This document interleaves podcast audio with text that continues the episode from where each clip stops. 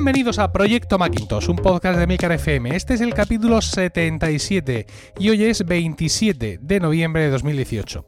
Proyecto Macintosh es el único podcast en español centrado exclusivamente en el Mac y en Mac OS. En este programa hablaremos de software, hardware, actualizaciones y al final resolveremos las dudas de algunos oyentes. Yo soy Emilcar y hoy nos acompaña Carlos Burges. Como veis, esto es solo para usuarios de Mac, así que aquí y ahora y para ti comienza Proyecto Macintosh. Buenas noches, Carlos. Buenas noches, Emilio. Madre mía, esto, esto parece cuando estudiábamos combinatoria en la escuela. No sé cuántos elementos tomados de no sé cuánto en cuántos. Creo que no hay dos capítulos de Proyecto Macintosh que sean iguales este año, ¿eh? No, no, no, esto está terrible. Faltamos uno, faltamos otro. Esto está muy divertido. Bueno, hay que contar, ya sabéis que yo estaba supuestamente de baja por paternidad. Eh, Carlos está ahora pasando unos días en España, con lo cual pues tampoco está con sus medios habituales de grabación, eh, etcétera. El David Isasi ha tenido no sé qué inundación, eh, no, sé qué historia.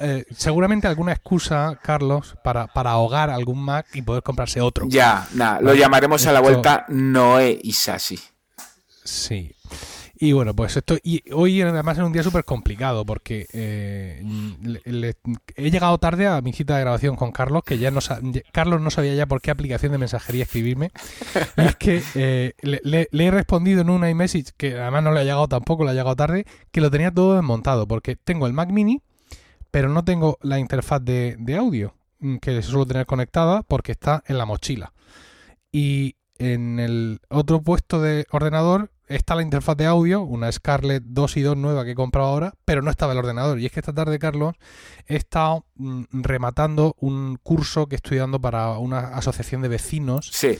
Eh, aquí en del barrio del Carmen, aquí en Murcia, es un barrio bastante amplio, un barrio que ahora, pues en estos tiempos es un barrio clásico de toda la vida y ahora pues es un barrio con una gran diversidad cultural. Y me han contratado para que les enseñe a hacer podcast, tío. Oh. Entonces he dado dos clases, dos sesiones de tres horas con los podcasters, es decir, gente de asociaciones de vecinos, diversas asociaciones culturales, la gente, digamos, que, va a hacer el podcast. Y hoy el curso era para los que mm, los machacas que se van a encargar de darle al botón de grabar. Que son voluntarios de otras asociaciones, es decir, allí llegan, hay un estudio que les voy a montar y muy buena, yo soy de la asociación de no sé, la asociación de interesados en el baile regional. Pues venga, usted a grabar su podcast. Y se van a poner allí los tíos y los otros, pues, hoy les he enseñado a manejar Hindenburg, mm, los micrófonos conectados y toda esa historia. Entonces, mm, aquí en casa no tenían nada montado, o sea, no tenía, lo tenía todo desmontado. Entonces, cuando he tenido que dormir a los críos y corriendo rápidamente a montar el portátil para enchufarle eh, lo que sea. Así que tú no estás con tus propios medios, los míos estaban despendolados entre seis o siete mochilas. Pero bueno, mm, aquí estamos. Aquí estamos y tenemos algunas cosas de actualidad. Algunas no son tan de actualidad porque eh, no pudiste grabar hace 15 días y tal, pero bueno, en cualquier caso, eh, la actualidad Mac también lleva su propio ritmo y yo creo que estas cosas siguen estando por ahí vigentes y merece la pena eh, ser, ser contadas, ¿no? Por ejemplo, veo aquí en nuestro guion que el chip T2 de los nuevos equipos impide la ejecución de Windows antiguos con Bootcamp. Hemos recibido algún email de algún oyente que parece ser que ha tenido algún problema con esto, sobre todo, digamos, al, al importar su antigua instalación, gente que tenía un Mac, se ha comprado un Mac nuevo, importa el usuario o con copia de, de Time Machine o conectando los Mac como sea. Digamos que no arranca con un Mac nuevo, sino que hereda lo anterior y ve que hay problemas con Bootcamp. ¿Qué es lo que, qué es lo que está pasando por aquí? Hombre, pues básicamente lo que está pasando es lo que ocurre siempre. Ahora, si no recuerdo mal, Microsoft, el único sistema operativo que tiene soportado es Windows 10. Con lo cual, Apple se agarra al único sistema operativo soportado para minimizar el desarrollo de drivers. Es decir, ellos son hacen el esfuerzo de desarrollar todo el soporte necesario para los sistemas operativos, eh, digamos, en uso y en el momento en que eh, Microsoft ha ido eliminando el soporte para Windows 7, Windows 8, etcétera, sí quedará a lo mejor algo de soporte para empresas. Pero esto no tiene nada que ver, esto es soporte final de usuario. Bueno, pues al final lo que ocurre es que ellos van recortando también este tipo de cosas. Eh, ¿Sabes lo que pasa, Carlos? Que por mucho que yo me esfuerce mm, y, lo hago, mm, es inevitable para mí, digamos, como, por mucho que me diga esto, como mm, amateur de la información, muchas veces es muy difícil quitarnos de encima la cosa de que todo el mundo vive como yo, ¿sabes? Entonces, cuando escucho noticias relativas a, ay, que no me funciona Bootcamp, yo, la, la, primera sensación, mi primer pensamiento de cuñado es, pero ¿quién sigue usando eso? ¿no? ¿Por qué? Pues claro, es verdad.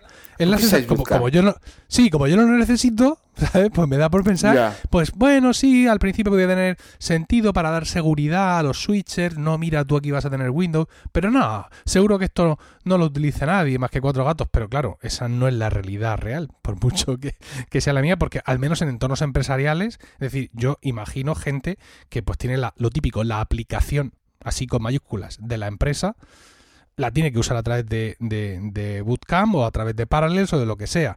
Hay cosas que, evidentemente, Office y un montón de historias, tú lo haces a través de macOS, pero puede haber dos, tres procesos que te los tengas que comer por ahí, ¿no? Por, por ejemplo, Power BI. Power BI solo tiene una aplicación desktop para Windows. Y si necesitas utilizarlo, porque la versión online no, eh, no funciona igual, pues no te queda otro remedio que tener Windows, por ejemplo. Yo me encuentro en esa tesitura ahora mismo. Sí, yo eh, hace, hace mucho tiempo, pero mucho, mucho tiempo, cuando yo en emilcar.es escribía de forma habitual sobre, sobre Mac, es decir, todavía no había empezado a tener 50.000 podcasts, recuerdo que hice, eh, un mm, hice un pequeño proyecto para ver si yo podría usar un Mac en mi empresa.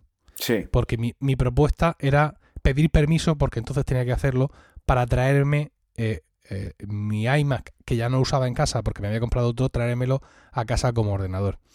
Y eh, fue un poco descorazonador, porque al final de cuentas tenía que estar usando un montón de cosas em, virtualizadas, ¿no? Sí. Eh, y, una de las cosas virtualizadas y que tendría que seguir usando hoy virtualizadas era precisamente la aplicación, ¿no? Pero claro, mm, pasa el tiempo, mm, Office hoy en día no tiene nada que ver con el Office para Mac de hace 8 años. Quiero decir, es, funciona mucho, no hay tantas diferencias más con Office 365, hmm. pero bueno, como bien vemos hay, hay muchas aplicaciones que siguen funcionando solo en, Windows y, en ese sentido eh, el tener Bootcamp mm, da a los usuarios de, productos Apple una, una mayor una mayor eh, flexibilidad.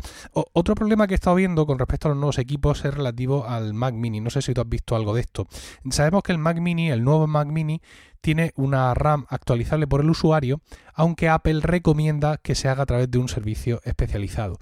Y Fixit y compañía ya han publicado unos cuantos vídeos sobre cómo hacerlo. No, es, no es de las cosas más difíciles que hemos hecho los usuarios, pero tampoco es de las más fáciles, ¿no? Entonces quiero citar aquí a, a Decar, Decar del podcast DeckNet, que él se compró un Mac Mini de, con 8 GB de RAM y, y otras dos, y, dos pastillas para actualizarlo en la mano, ¿no? Y se encontró con que después de actualizarlo no había manera humana de arrancar aquello. Después de ponerle él mismo la RAM, siguiendo mm, todos los pasos, y Decknet es un usuario avanzado, ¿no? Es decir, no, no es un switcher, es un tío que, que controla este tema. Y al final llegó a la conclusión de que no le merecía la pena nada de eso, devolvió el Mac, pidió a Apple el Mac con 16 GB y ha contado en su podcast que eh, es un tema de compatibilidad de los módulos, ¿no? Y que eh, él recomendaba pues esperar a ver lo que decían las marcas, porque aunque el Mac Mini actual, digamos que use módulos de no sé qué bus y de no sé qué velocidad, no todas mm, las pastillas RAM con esas características son necesariamente compatibles con el dispositivo. Y él recomendaba a Decknet, eh, Deckard en su podcast Decknet con K, Deck y acabado en T, recomendaba esperar que ya haya alguna marca que lo está haciendo, a que las marcas digan este modelo concreto de RAM, este modelo de Kingston, este modelo de tal, es, eh, o de Adata es compatible con este modelo. Es que, hay que muchas veces hay que esperarlo. Y generalmente a la hora de comprar la memoria, eh, cuesta de verdad muy poco dinero relativamente o comparativamente gastarse un poquito más y comprar memoria de marca porque es que en rendimiento, luego, eso se nota. Se nota y, yo, yo he hecho la prueba. Yo hice la prueba con RAM normal o con RAM de tirada, más baratita, y luego con una RAM de marca un poco más curiosa y ganabas hasta un 20% en rendimiento de la RAM. Que no es ninguna tontería. Entonces, mm, yo siempre recomiendo que hay que esperar. Esperar a que Kingston o Adata o algún otro fabricante de, que pueda ser de confianza pueda decir es perfectamente compatible porque si no que si hay un bit de, paridad que si el bus que si no sé qué siempre hay alguna movida siempre hay alguna historia rara Claro, es que la RAM de ahora no es como la RAM de antes, que es una cosa de anciano, pero quiero decir, ahora la RAM ya no es una pastilla tonta que tú clavas ahí y a correr. ¿No? Mm, afortunadamente es un elemento hemos adicional. Vuelto, sí, hemos vuelto sobre, a la primera época de Apple, donde estamos empezando a utilizar otra vez memorias raras. Sí, y entonces, claro, esto mm, mm, a mí, yo ya he pasado por esto, por así decirlo. Es decir, eh, no porque este equipo sea nuevo, no es que este Mac Mini sea especial, sino que, como tú dices, siempre hay que esperar. Yo he hecho ampliaciones de RAM de mis equipos, en concreto, he hecho ampliación de un MacBook Pro de 13 pulgadas de 2008, modelo de 2008, he hecho ampliación de mi actual Mac Mini de 2012 y para mi padre le actualicé la RAM eh, de su MacBook negro, por Dios. ¿Vale? Entonces, recuerdo que cuando yo hice esas actualizaciones, estos equipos ya llevaban tiempo en el mercado. Y aún así, mm, e, en su momento, o sea, yo debí no ver la cosa clara y me fui a Magníficos a comprar la memoria en Magníficos, la memoria que ellos vendían y que en su página web decían, eh, no, filtras por equipo y te sale una memoria. Esa. Porque ya, justo, ya lo tengo claro, este distribuidor la ha probado, este, mi distribuidor me asegura que funciona con este modelo que yo tengo y como no me funcione, pues la devuelvo y, y Santas Pascuas, ¿no? Se supone que, que él me la asegura. Entonces, esto no, es nuevo, ¿no? Puede resultar llamativo. Eh, sobre todo lo digo para que nadie se escandalice y diga, no, ha dicho Apple que se le actualiza la RAM, pero es mentira, es solo con su RAM. No, no, no, esto no, no es así, sino que, pues, bueno, las características de, de las placas y de todo ese tipo de historias avanzan y, pues, muchas veces no simplemente con casar las características más visibles acertamos con el modelo. Y como tú dices, pues merece la pena mm, sujetar un poco las bridas, esperar y ver que dicen los fabricantes al respecto, e insisto, no es nada nuevo. No es ninguna trampa mortal que Apple nos ponga ahora para que le compremos a, él, a, la empresa, eh, los equipos con más RAM a precio de, sangre de unicornio. ¿Eso están diciendo por ahí? ¿En serio? No es que lo estén diciendo, pero mm, quiero decir, lo siguiente es decir que hay obsolescencia programada, ya sabes un poco. Ya, ya, ya, ya, ya. Y, yo en estos últimos tiempos no se me puede acusar de ser complaciente con Apple. Más, no, no, no, más allá de que yo sea una pulga microscópica y que Apple le dé más o, menos, igual lo que yo piense, pero en este caso no es así, ¿no? En este caso, pues. No es así. Efectivamente. Y más cosas, más cosas que teníamos por aquí relativas a eh, software, ¿no? Tenemos una actualización de iMovie en la que eh, eh, la versión para Mac elimina la opción de publicar los vídeos en Facebook de forma directa y en su lugar pues ahora lo que hace es eh, exportar el vídeo al escritorio, por así decirlo, pues con una configuración, con una serie de parámetros que aseguran la compatibilidad con los vídeos colgados en esta, en esta red social. Ah, yo he tenido siempre muy malas experiencias con las publicaciones directas. Las publicaciones directas mm, están en iMovie desde tiempo inmemorial.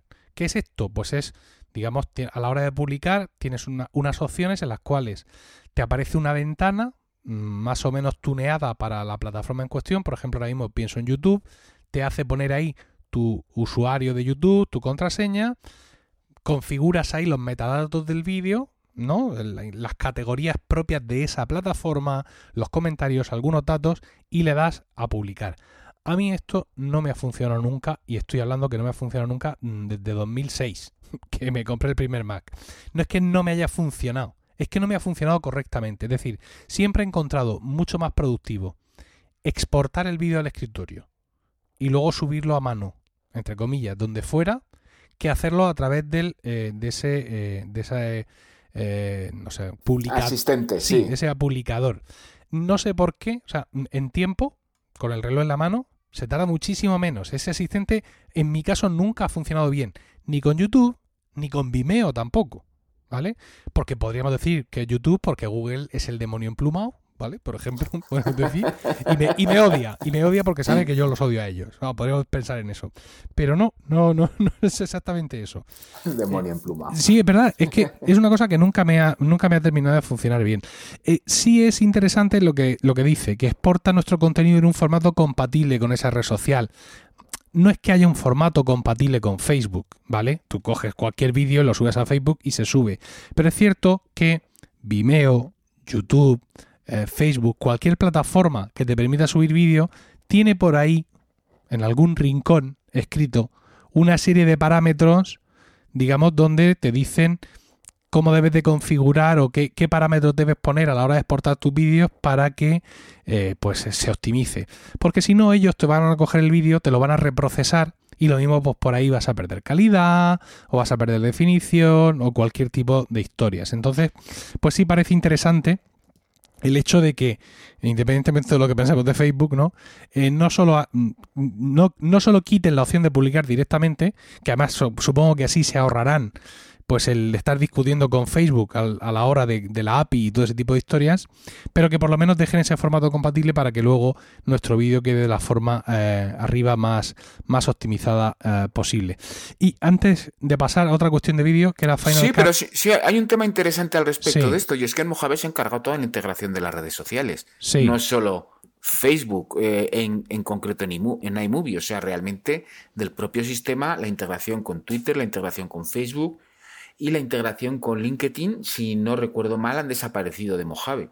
Sí, efectivamente. Antes teníamos en las preferencias del sistema, en la opción cuentas de Internet, podíamos configurar eh, un montón de un montón de servicios, eh, entre los que estaban muchas redes sociales. Eh, podemos configurar ahí, por ejemplo, Flickr, incluso podemos configurar Twitter y, bueno, pues había ciertas llamadas dentro del sistema que tiraban de ahí. Ahora han eliminado todo esto y tenemos, digamos, eh, en cuentas de Internet sigue habiendo cuentas de terceros, pero ya han quitado todo lo que sea redes sociales y plataformas de compartir contenido. Tenemos iCloud, Exchange, Google, Yahoo, AOL y cuentas genéricas, evidentemente, tanto de correo electrónico como de calendario, como de agenda. Eh, que son, digamos que es lo mínimo, ¿no? Porque son, digamos, las que te van a facilitar, pues, correo, contactos, calendarios, mensajes, etcétera. Todo lo que no sea ese tipo de, de, cuenta lo han eliminado. Yo, por ejemplo, tengo iCloud, tengo eh, una, cuenta, la cuenta de Google del trabajo para tener aquí el calendario. Tengo Fastmail también, porque en ocasiones cuando uso la aplicación Mail también lo tengo ahí. Pero todo lo demás sí se lo han cargado. Con lo cual, pues esto, pues como dices, también es recortar las puntas, ¿no? Lo de quitar esto. Sí, sí, sí. Quitar este tipo de cosas es lo, normal. Lo quitarán de iMovie, lo quitarán de, otros, de otras aplicaciones que también eran capaces de subir elementos a YouTube o a otras redes sociales. Hmm. Y te decía que hay alguna noticia más sobre aplicaciones de vídeo, sobre el Final Cut Pro 10, pero antes eh, hay una actualización de iWork, también que ya tiene eh, un par de semanas, eh, con novedades en Pages y en Numbers. Soporte para atajos de teclado y además otras eh, cosas como el ajuste de eh, espaciado entre líneas, Dynamic Type, eh, mejora de documentos con nuevas formas editables y las típicas mejoras de estabilidad y de rendimiento. Bueno, no son grandes cambios para, para Pages y para Numbers para ellos. Son aplicaciones que van evolucionando de momento tienen una vida mucho mejor que las del Mac, porque entre otras cosas las aplicaciones de Google para trabajar con Google Docs son absolutamente infumables, son terribles, son espantosas. Y aquí Pages y Numbers eh, tienen la posibilidad de eh, dar mucho juego. Y luego el tema está que luego hay que exportar para llevarte los documentos eh, prácticamente para hacer cualquier otra cosa que sea un poquito más potente. Oye, hay una cuestión que, se ha incorporado a Pages recientemente y de la que no recuerdo que hayáis hablado eh, David y tú recientemente y que te la propongo mm, te la propongo para que con tiempo, ¿eh? no hace falta que sea para el próximo capítulo, la exploremos, ¿no? Y es que mm, no sé si lo comenté yo aquí en, una de las veces que vine o lo comenté en el Daily. Eh, decía una de las actualizaciones que yo me quedaba un poco así, que ahora Pages incluía la compatibilidad para escribir y publicar en iBooks. Sí, pero eso hace tiempo que está. Sí, bueno, tiempo no, hace pues un par de meses, por así decirlo. Es algo de, que ha venido junto con Mojave, etcétera. Sí. Y me resultaba a mí llamativo porque, mm, bueno, yo he aprendido de ti cómo hacer los, los iBooks de Apple, he hecho un par, tú has hecho miles, y yo recuerdo perfectamente que el proceso de subir un libro a, a la tienda no era, no era sencillo. Entonces, no, no, no, no, me llama mucho la atención que digan que todo eso está incorporado en Pages y entonces no sé qué habrá sido de la aplicación de Publisher que, usaba, que usábamos en su momento. O sea, nosotros hacíamos los libros en iVox Author y luego los sacábamos de ahí y teníamos otra aplicación para subirlo, poniendo una cosa súper complicada. Yo no creo que todo eso esté de pronto ahora integrado en Pages. No sé si has tenido la oportunidad de mirarlo. No, no, no. Básicamente lo que hay en Pages es un frontend para eh, rápidamente publicar un libro con una cuenta gratuita. Pero no, por ejemplo, si, si, comercializas los libros tienes que pasar por el gestor de metadatos eh, y ah, de hecho y no te ofrece todas las posibilidades de añadir todos los metadatos que te ofrece la aplicación eh, mm. eh, o planificar los lanzamientos es decir básicamente es lo subo y se cuelga si tengo una cuenta que está aceptada para poder publicar libros generalmente de forma gratuita porque eso si es un libro de pago jamás lo haces lo llevas a la otra aplicación rellenas todos los metadatos, tienes cuidado para rellenar las categorías, etcétera, etcétera. Claro, es que yo, yo recuerdo que aquello era un suplicio muy grande, hmm. ¿vale? Y me, extrañaba mucho que ahora de pronto esté todo aquí integrado y a un solo clic. Voy a ver si hago, Si hago alguna prueba, aunque sea pequeña. Desde iBooks Author se podía hacer también. Y es el mismo. El mismo. Vale, bueno, mm. perfecto. perfecto. Eh, lo que sí tenemos, eh, te comentaba antes, son algunas novedades en Final Cut Pro 10, que se ha actualizado a la versión 10.4.4, eh, en la que se hace compatible la integración de aplicaciones de terceros directamente dentro de la interfaz de edición. Con esto los usuarios podrán trabajar de forma directa desde Final Cut con herramientas de terceros que hasta ahora implicaban un uso, usar un flujo de trabajo externo para los que no usamos Final Cut Pro 10, Carlos, esto exactamente, mm, si nos lo puedes explicar mejor para que entendamos dónde está la mejora en todo esto. Hombre, básicamente te están dando una API y una serie de conectores para que tú puedas conectar tu aplicación, la que sea, lo que haga, eh, dentro de Final Cut y tengas el interfaz de tu aplicación a la vez que tienes el resto del interfaz.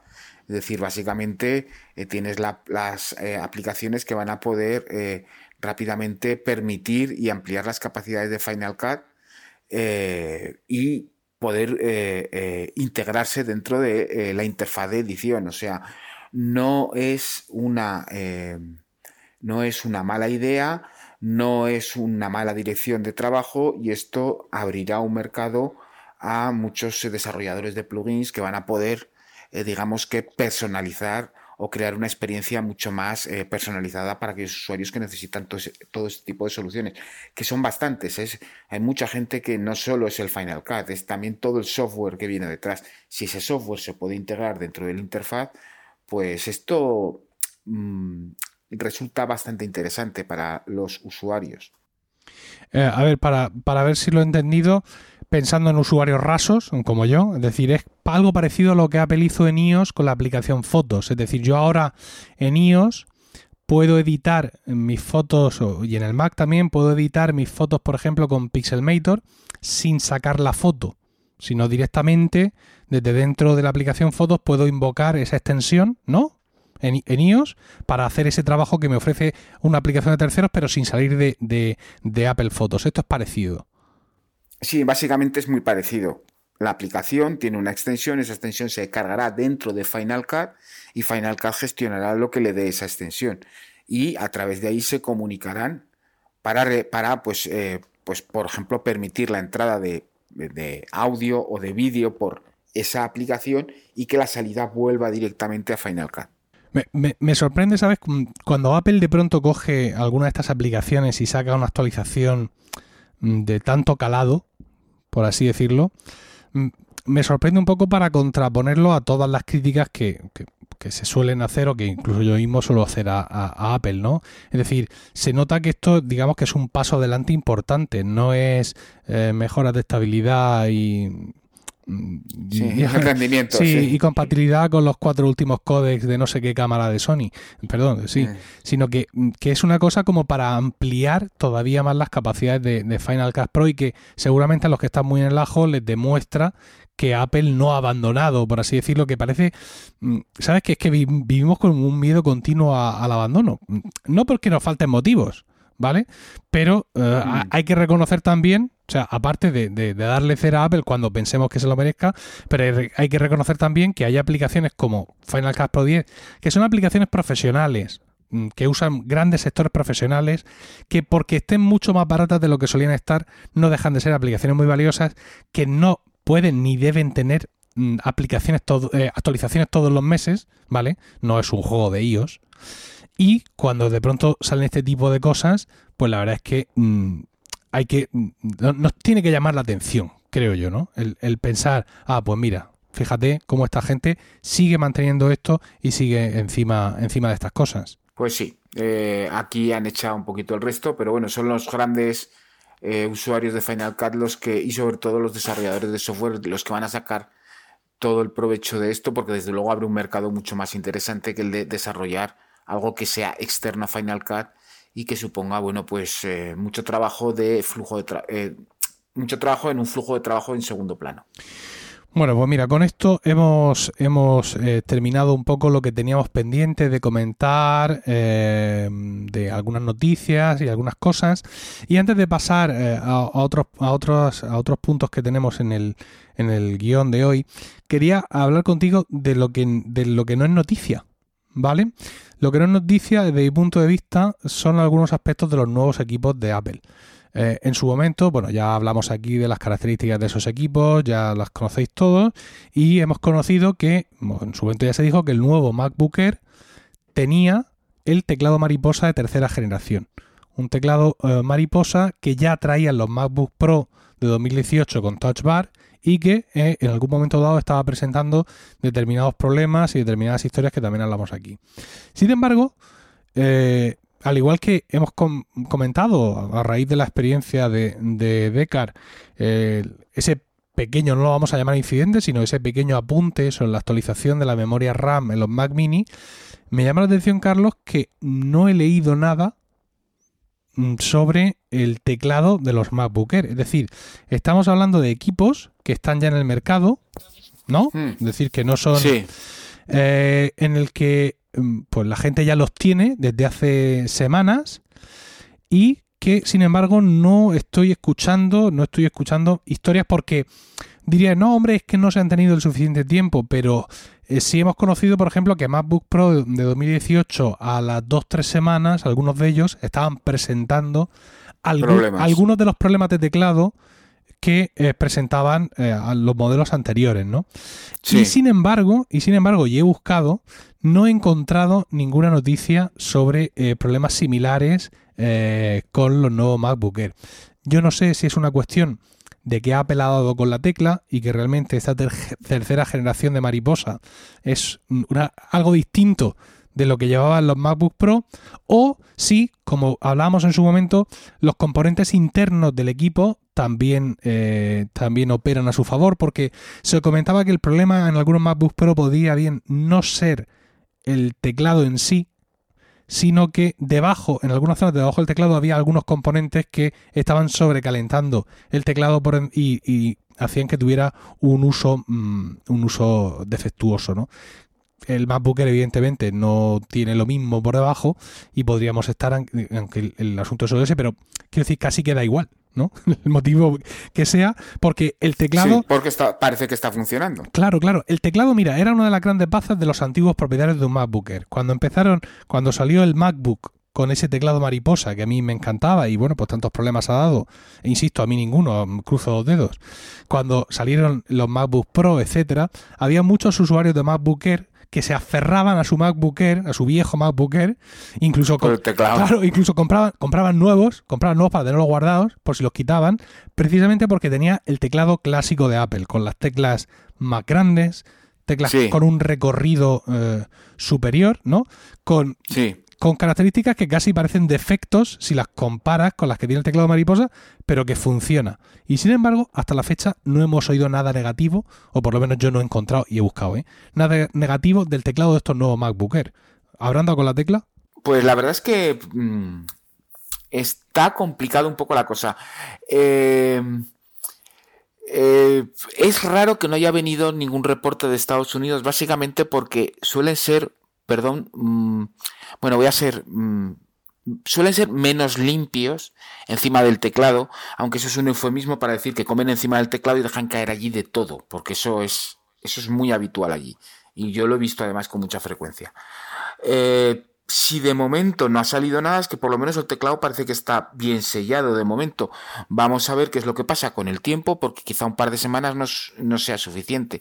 Pero a lo mejor dentro de un mes ya sí que podríamos decir, vale, parece que han dado, como muy bien apuntabas tú, con la tecla. Yo, el único problema que tengo es que se me está borrando la A. sí, pero, ¿De comando A? No, lo sé de qué, pero se está borrando un poco la A. pero por lo demás todo, todo me va perfectamente. Y mira, mm, más allá de todo lo que yo pueda opinar sobre el MacBook Air, que ya está bien, hay que descansar ya de criticar, pero la verdad es que sí es una buena noticia que, bueno, pues un equipo que siempre ha sido fiable y que tiene que ser eh, fiable, pues sea fiable también en, ese aspecto. Eh, cuando hemos hablado con Isasi al respecto de todo esto eh, y con otra gente siempre nos han dicho, se han visto muchos MacBook Air o se siguen viendo muchos MacBook Air por la calle y no hemos visto con la presencia del MacBook que lleva ya tres generaciones, el MacBook de 12 pulgadas, no se ha visto ese cambio generacional, ¿no? O sea, por algo será, por así decirlo. Y yo, la verdad es que mm, en, quizá por esos comentarios me he estado fijando y sigo viendo, evidentemente, muchos MacBookers de los antiguos, porque, como tú bien has comentado, es un equipo que aguanta muy bien el paso del tiempo, ¿no? Ah, ah, y, tremendo. Y yo pienso que aunque este MacBooker sí pueda finalmente mostrarse digno de ser sucesor de aquel en cuanto a funcionalidad, etcétera, creo, Carlos, que nos queda bastante tiempo eh, para empezar a verlo sustituir al antiguo por, por calles, bibliotecas, cafeterías, etcétera. Bueno, yo le yo creo que esta primera generación habrá mucho early adopter que estaba ya con máquinas muy antiguas, incluso con los MacBook de 11, que quizá le echen un tiento, pero la siguiente generación será cuando veamos, precisamente cuando eh, el, mercado empiece a cambiar, a girar. Es decir, ya digamos que los MacBook eh, más antiguos, 2011, 2012, etcétera, que son los que son más resilientes, pues empiecen a caer ya y a no ser compatibles y la gente haga un switch, porque en el fondo mm, tenemos un MacBook Air con esteroides, quizá lo tengamos que llamar por otro nombre, pero la máquina que nos ha presentado Apple yo la encuentro bastante válida, bastante interesante. Y con su Touch ID verdaderamente es eh, una máquina golosa. Em, yo creo que quizá este año no, pero quizá el año que viene ya empecemos a ver muchos de los nuevos MacBook Air. Y además mucho color negro. El plata cada vez creo que pesa menos dentro de, dentro de Apple. Yo, mira, pese a todo lo que he dicho, también una de las cosas que dije fue que eh, este era mi equipo. ¿no? Realmente si yo tuviera una catástrofe, Dios no lo quiera, y perdiera, y perdiera mi MacBook, eh, viendo que no hay actualizaciones y aunque este tamaño de 12 pulgadas me encanta, pues mm, dudaría mucho, ¿no? Dudaría mucho sobre si coger el MacBook de 2017 eh, o rendirme ¿no? y decir, pues bueno, pues nada, volvamos a las 13 pulgadas, aunque yo desde luego, mira, la portalidad de este equipo, de este MacBook de 12 pulgadas, en fin, es una pasada. Pero bueno, agua pasada no mueve molino, eh, la gama es la que tenemos y es con la que tenemos que, sobrevivir. Mira, si te parece, vamos con las preguntas de los oyentes, ¿vale? Tenemos aquí una de Natán García y vamos a pasar de él, porque ya la ha resuelto. Eh, entonces, vamos a irnos a, una triple pregunta de un oyente. Creo que son tres preguntas interesantes. Dice, nos escribe eh, Mauro, Mauro desde Colombia. Y nos dice, felicitaciones por este excelente podcast, es realmente bueno y aprendo mucho de sus respuestas y análisis. Escribo desde Colombia y tengo unas preguntas que apreciaría mucho en sus comentarios. Tengo un MacBook Air de 11 pulgadas de 2013 con la siguiente configuración. Dice, aunque eh, no pone la configuración, no, no, no bueno, es, lo de menos. Dice, aunque a Emilio no le guste, por Dios, realmente funciona muy bien y con software muy pesado como Adobe eh, y Final Cut. Mis preguntas, dice, quiero quitar o bajar el volumen al sonido de arranque tradicional del Mac al encender el, chim, ¿no? El sonido. Y para eso utilizo el siguiente comando en el terminal variando el porcentaje con diferentes valores. Y pone ahí un sudo, NVRAM, System Audio, volumen, sí, que ya no funciona. dice, pero no funciona, me pide contraseña, lo pongo, parece ir bien, pero al reiniciar el Mac el volumen sigue alto. ¿Qué estoy haciendo mal? Pues básicamente porque ese comando está desactivado de la del, de la EFI, de la ROM, de lo que sea del Mac, del, sistema de arranque que utiliza y básicamente la única forma de quitar el, el chime de arranque es bajar el volumen al mínimo antes de apagar el Mac. Entonces cuando lo arrancas, el Mac arranca y por lo menos eso antes lo hacía y el chime hace el volumen que nosotros lo hubiéramos dejado marcado. Si el volumen estaba cero, entonces no hacía ese ruido. Pero ya no sé, realmente con Mojave no he probado si ese truco funciona o no. Y como los nuevos Mac vienen ahora todos sin, sin sonido de arranque, que parece ser que ya es molesto, que mala gente la de Apple. Sí, porque es una es un, es un símbolo, es una seña eh, de identidad propia. No, por, no sé por qué lo han tenido que quitar, pero bueno, en ese caso, bueno, pues eh, la, opción es eh, jugar con el, con el volumen para dejarlo a cero y que no suene cuando arranque. Es que además el, el chime tenía su sentido. Es decir, decía Apple en su momento en su documentación que cuando se escucha eso es porque el ordenador ha sido capaz de cargar el sector de arranque, por así decirlo, y está listo para mm, cargar el sistema operativo y mostrártelo. Es decir, todo ha ido bien en el proceso inicial del testeo de la memoria, de estamos todos aquí, sí, una, dos y tres, vamos allá, hace el chime y, a continuación carga macOS. Si no está el chime, no sabes si hay problemas o no. Claro que dice Apple, pues si ves que no se te enciende, ¿no? Pero de aquella forma te servía para, digamos, ubicar un poco el problema y ver que no tenías un problema, digamos, de carga del sistema operativo, sino que tu problema venía antes. Podías tener, por ejemplo, una RAM defectuosa o alguna historia así, ¿no? Y sin embargo, ahora si lo quitan, pues ya lo único que sabemos es que el ordenador no arranca y punto. Pero por parte del usuario, mm, sin ese sonido, nos falta una herramienta de diagnóstico. Pero bueno, en fin, se tiende a simplificar las cosas y sus motivos tendrán. Dice... Eh, Dice más cosas, Mauro nos muestra un cuadro de la distribución de su disco SSD de 512 GB y dice lo siguiente, como pueden ver tengo Bootcamp, lo que hablábamos antes, y me funciona de maravilla con la más reciente versión de Windows 10. Actualmente actualicé tanto macOS Mojave y Windows 10 a, las últimas versiones y la partición y el sistema de arranque sigue funcionando perfecto. Mi pregunta es porque quiero reinstalar desde cero, formatearlo y volver a instalar Mojave en la partición actual sin tocar Bootcamp Quiero una instalación limpia. En ese sentido, si lo hago, ¿se perderá Bootcamp o se afectará el inicio y quedará sin funcionar? Yo, mi primera idea es que esto no es posible. No, bueno, claro que es posible. Cuando tú partes el disco y haces dos particiones, una para Windows y otra para Mac, tú lo que tienes que hacer es seleccionar la partición, no el disco, la partición en concreto, arrancando desde el sistema de recuperación con la utilidad de discos, eh, arrancan, eh, borrar la partición, no borrar el disco. En ese caso hay que ir a la utilidad de discos y desplegar que se muestren todos los discos desde la opción del menú y entonces ver que hay diferentes particiones y la partición que corresponde a Macintosh HD de Mojave se puede borrar y luego utilizar el instalador directamente desde la partición de recuperación para reinstalar el sistema desde cero. Y Windows no se ve afectado en ningún momento porque está en una partición totalmente diferente. Bootcamp, como software, lo único que se encarga es de realizar esa partición, pero después esa partición está dentro del esquema del disco duro y no se ve afectada por los cambios que hagamos dentro de los espacios de trabajo que son las particiones dentro de, dentro de dentro del, árbol de estructura del disco duro. Es decir, que una vez que yo ya he usado Bootcamp para instalar Windows, eh, todo, toda esa instalación de Windows se autogestiona por sí misma y yo no hay, no hay nada que tenga o pueda hacer desde mi aplicación Bootcamp de mi parte del Mac para gestionar eso. Nada, no, tú simplemente con Bootcamp, si no recuerdo mal, la tienes que volver a activar para eliminar la partición. Entonces ella es la que se encarga de eliminar la partición. Y, Pero de lo que, lo que pasa dentro. Claro, entonces ese nuevo Bootcamp, porque claro, eh, el Bootcamp, yo si reinstalo Mojave, voy a tener, voy a tener una, un bootcamp en esa parte de Mojave, digamos que, que no ha creado esa partición. Lo hizo el, el bootcamp anterior, pero va a poder reconocerla. Ah, mira, que hay una partición de bootcamp y la va a borrar. Sí, claro, la va a reconocer. Ah, la va a reconocer. Ah, fíjate, yo, yo, pensaba que se quedaban de alguna forma vinculados, ¿no? Es decir, que la, instancia, la instancia de bootcamp de mi sistema operativo, de alguna manera, hacía de manager de esa partición, pero no, es una, una vez, simplemente nos vale, digamos, para hacer el corte. Y una vez que hemos hecho el corte, ya vive independientemente. Ya, ya, los filetes, uno, unos para la cena, otros para la comida. Bueno, bueno, bueno, fíjate, ves, y te digo yo que yo de estas cosas no, no controlo. Eh, última pregunta, dice, tengo el pago anual de iTunes Match, pero no tengo Apple Music de pago mensual. ¿Puedo cancelar iTunes Match y pasarme a Apple Music sin perder toda la música que ya subí a la nube? Si me paso a Apple Music, ¿puedo seguir subiendo música y audios personales? ¿Eso es posible o debo seguir pagando iTunes Match? Esta es mía. Esta es mía porque me la sé. Porque yo no tengo ni idea. Sí, sí, sí. Eh, hubo un tiempo en que ambas eh, cosas eran complementarias. Es decir, tú tenías Apple Music y tenías que mantener tu suscripción a iTunes Match si querías seguir teniendo, eh, digamos, tus audios disponibles, etcétera.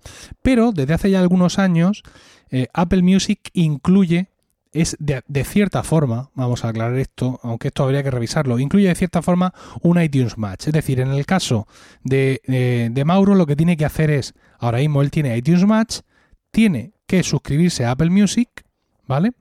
Y una vez que se haya suscrito a Apple Music y haya visto que todo va bien y que todo se ha mm, reconocido y está, vamos, que está ya todo, la, instalación es, es correcta, entonces puede darse de baja de iTunes Match.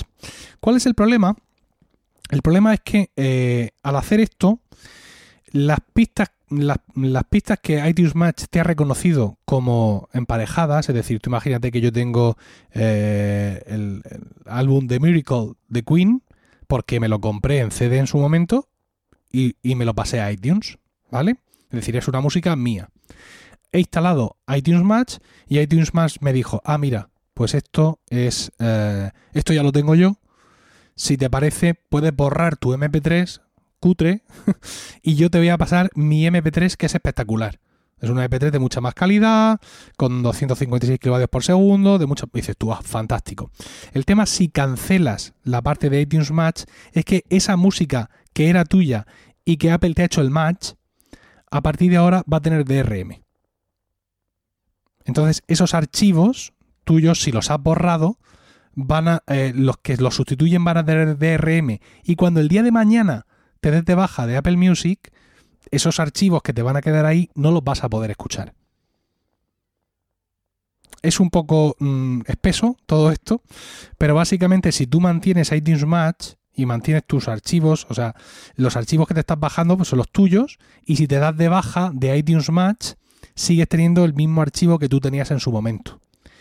Pero si tú mm, digamos que has perdido, te, has quitado la suscripción previamente a iTunes Match, el día que te des de baja de Apple Music, todos esos audios estarán con DRM porque serán los de la propia Apple y no podrás tú usarlos libremente ni sincronizarlos con tus iPods ni ninguna historia de estas. Tendrías que volver a ripear otra vez todos los CDs. Mm, es una cosa muy complicada, quiero decir. ¿Por qué? Pues porque estamos intentando que convivan aquí, eh, estamos en ese punto en el que queremos que sigan conviviendo dos mundos. Por un lado, el mundo en el que era una forma habitual el que yo me comprara la música y la ripeara. O sea, yo recuerdo eh, comprar CDs, llegar a casa, coger el CD, pasarlo a iTunes, guardar el CD y nunca más abrirlo. Estamos intentando que conviva eso con un mundo de streaming y mm, pues claro, estas convivencias son difíciles, ¿no? No hay conciliación. Es, muy complicado. Mira, el otro día yo comentaba en Twitter que había, a raíz de tener los altavoces estos Amazon Echo, había estado explorando, bueno, pues los Amazon Echo son nativamente compatibles con Spotify y con Amazon Music. Y había pensado, evidentemente, que para eso fabrica Amazon sus altavoces. ¿Y si me doy de baja de Apple Music y me doy de alta de Amazon Music Unlimited? Total, el catálogo que tienen todas estas eh, empresas de streaming es básicamente el mismo. Y estuve haciendo investigaciones. Entonces, claro, mi problema está en que mi catálogo de música, el que yo principalmente escucho, siguen siendo los 300 CDs, más de 300 CDs de música clásica, de música del Renacimiento y del Barroco, que yo en su momento pasé a iTunes. Y eh, Amazon Music Unlimited no te permite subir tu música es un servicio que tenían disponible y que están discontinuando. Es decir, dejaron de dejar que la gente se diera de alta en un momento dado y luego ya están haciendo que la gente cuando la cuenta le vence al año no puedan renovarlo, ese servicio. Entonces, claro, yo toda esa música antigua que tengo y que mucha de ella no está en ningún catálogo mm, eh, de streaming, la perdería, evidentemente. Más allá de perder el uso en sí del archivo, como he dicho. Porque vamos a pensar que sí está toda, pero en el momento que yo me dé de baja ese servicio voy a perder el uso, ¿no? Eh, Spotify tampoco te permite eh, subir tus propios audios, tu propia música a su servicio para hacer ese servicio de match. Eh, luego me comentaron en Twitter que al parecer Google Music eh, sí lo permite, pero bueno, yo no, uso los servicios de Google, entonces pues tampoco había investigado mucho sobre el tema. Pero centrándome en lo que era mi investigación inicial, en los servicios que eran compatibles nativamente con los Amazon Echo, me di cuenta de que estos dos servicios no lo permitían. Entonces, el tema de la propia música, pues es algo mm, que no me extrañaría que al igual que ha hecho Amazon, pues en un momento dado Apple Music diga, oye, chicos, que mi catálogo es muy amplio, aquí está todo, lo siento, pero aquí ya no va a ser posible añadir vuestra propia música. Y al final, pues hiciéramos la transición completa, por así decirlo, a, a un mercado exclusivamente de streaming, en el que nosotros sí podríamos tener en local de alguna manera nuestros propios audios, ya veríamos según cómo y cuándo, pero en las aplicaciones, en Apple Music, en Amazon Music, en todas estas, escucharíamos exclusivamente los catálogos de streaming. Mm, claro, siempre nos ponemos en lo peor. Entonces, claro, si de pronto Apple ya no quiere los derechos de ese disco que tiene más de 120 años y que yo escucho un montón, por la vida, yo qué sé, quiero decir que la vida es así, ¿no? Y, bueno, pues tenemos que acostumbrarnos. Eh, por ejemplo, hace un par de meses hubo una noticia muy polémica de un tipo que va a descargar una película de las que él había comprado, de las que tenía compradas hacía tiempo en iTunes y no se la puede descargar. Entonces se va a, a los de Apple, les escribe a soporte y le dicen que es que mm, ha vencido el contrato que ellos tenían de tener esa película en esa iTunes Store en ese país y le dan un, un cupón, le dan un vale para que se compre otra. Si el, si el tipo no hubiera borrado la película físicamente, la seguiría teniendo. Porque lo que no pueden hacer es llegar y borrártela. Pero como la borró, cuando fue a descargarla y se dio cuenta que no le aparecía en compras. O sea, en comprado no le aparecía. Y era en plan, pero si esto lo tengo yo.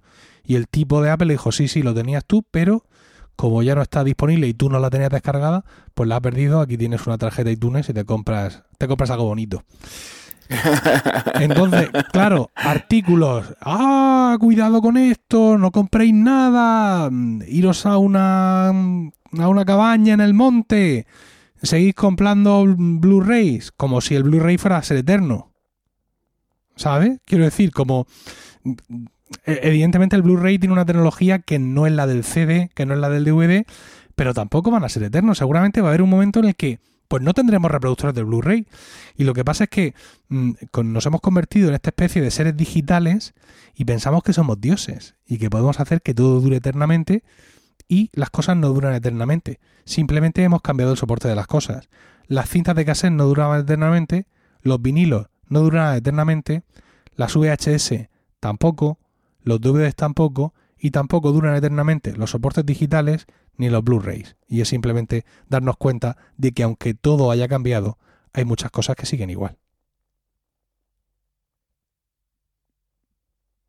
Ahí lo dejo. Sí, sí, es que lo has clavado. Por eso hay que dejar ese silencio dramático. Será un buen momento, además, luego en la edición para tomar una muestra de ruido, porque no sé qué pasa. Yo te estoy escuchando que en Skype, yo te estoy escuchando bien, pero tengo mucho ruido de Skype esta noche, ¿no? Sí, está, es el murmullo del mar. Sí, están revueltos. Sí, con Skype siempre grabamos a la orilla del mar. Bueno, pues eh, yo pienso, Carlos, que con la respuesta de estas dudas de Mauro y todo lo que hemos repasado, ya está bien por hoy, ¿no? Sí, yo creo que ya es suficiente. Oye, ¿hemos mirado si David Isasi está por ahí? Mm, no, no, no ha aparecido. Tengo el chat abierto, por si acaso. Ah, vale, Aparecía levantando la mano. Es que ya nos pasó una vez. Ya nos pasó una vez que terminamos, terminamos de grabar tú y yo. ¡Ah, jajaja! Ja, ja, ¡Qué bien que ha estado! Y de pronto vamos al chat y está él. ¡Eh, cabrones! Perdón. no me habéis hecho ni caso. ¡Dejadme entrar! Lleva ahí media hora el tío intentando comunicarse con nosotros sin, sin forma. Pues ya está, Carlos. Muchas gracias por, pues por haber estado aquí esta noche. Un abrazo desde España esta vez. Muy bien. Y a todos vosotros también, eh, muchísimas gracias por el tiempo que habéis dedicado uh, a escucharnos y os emplazamos al próximo programa de Proyecto Macintosh dentro seguramente de 15 días. No podemos decir quién estará, ¿vale?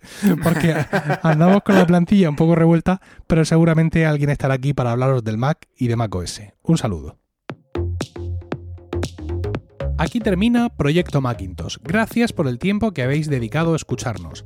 Tenéis nuestros datos de contacto en emilcar.fm barra proyecto Macintosh, donde también esperamos vuestros comentarios. El próximo programa será dentro de 15 días y hasta entonces no dejéis de visitar fac-mediomac.com para manteneros al tanto de tutoriales, novedades e información sobre el Mac y Mac OS. Was a photograph of an early morning country road, the kind you might find yourself hitchhiking on if you were so adventurous. Beneath it were the words, Stay hungry, stay foolish. It was their farewell message as they signed off Stay hungry, stay foolish.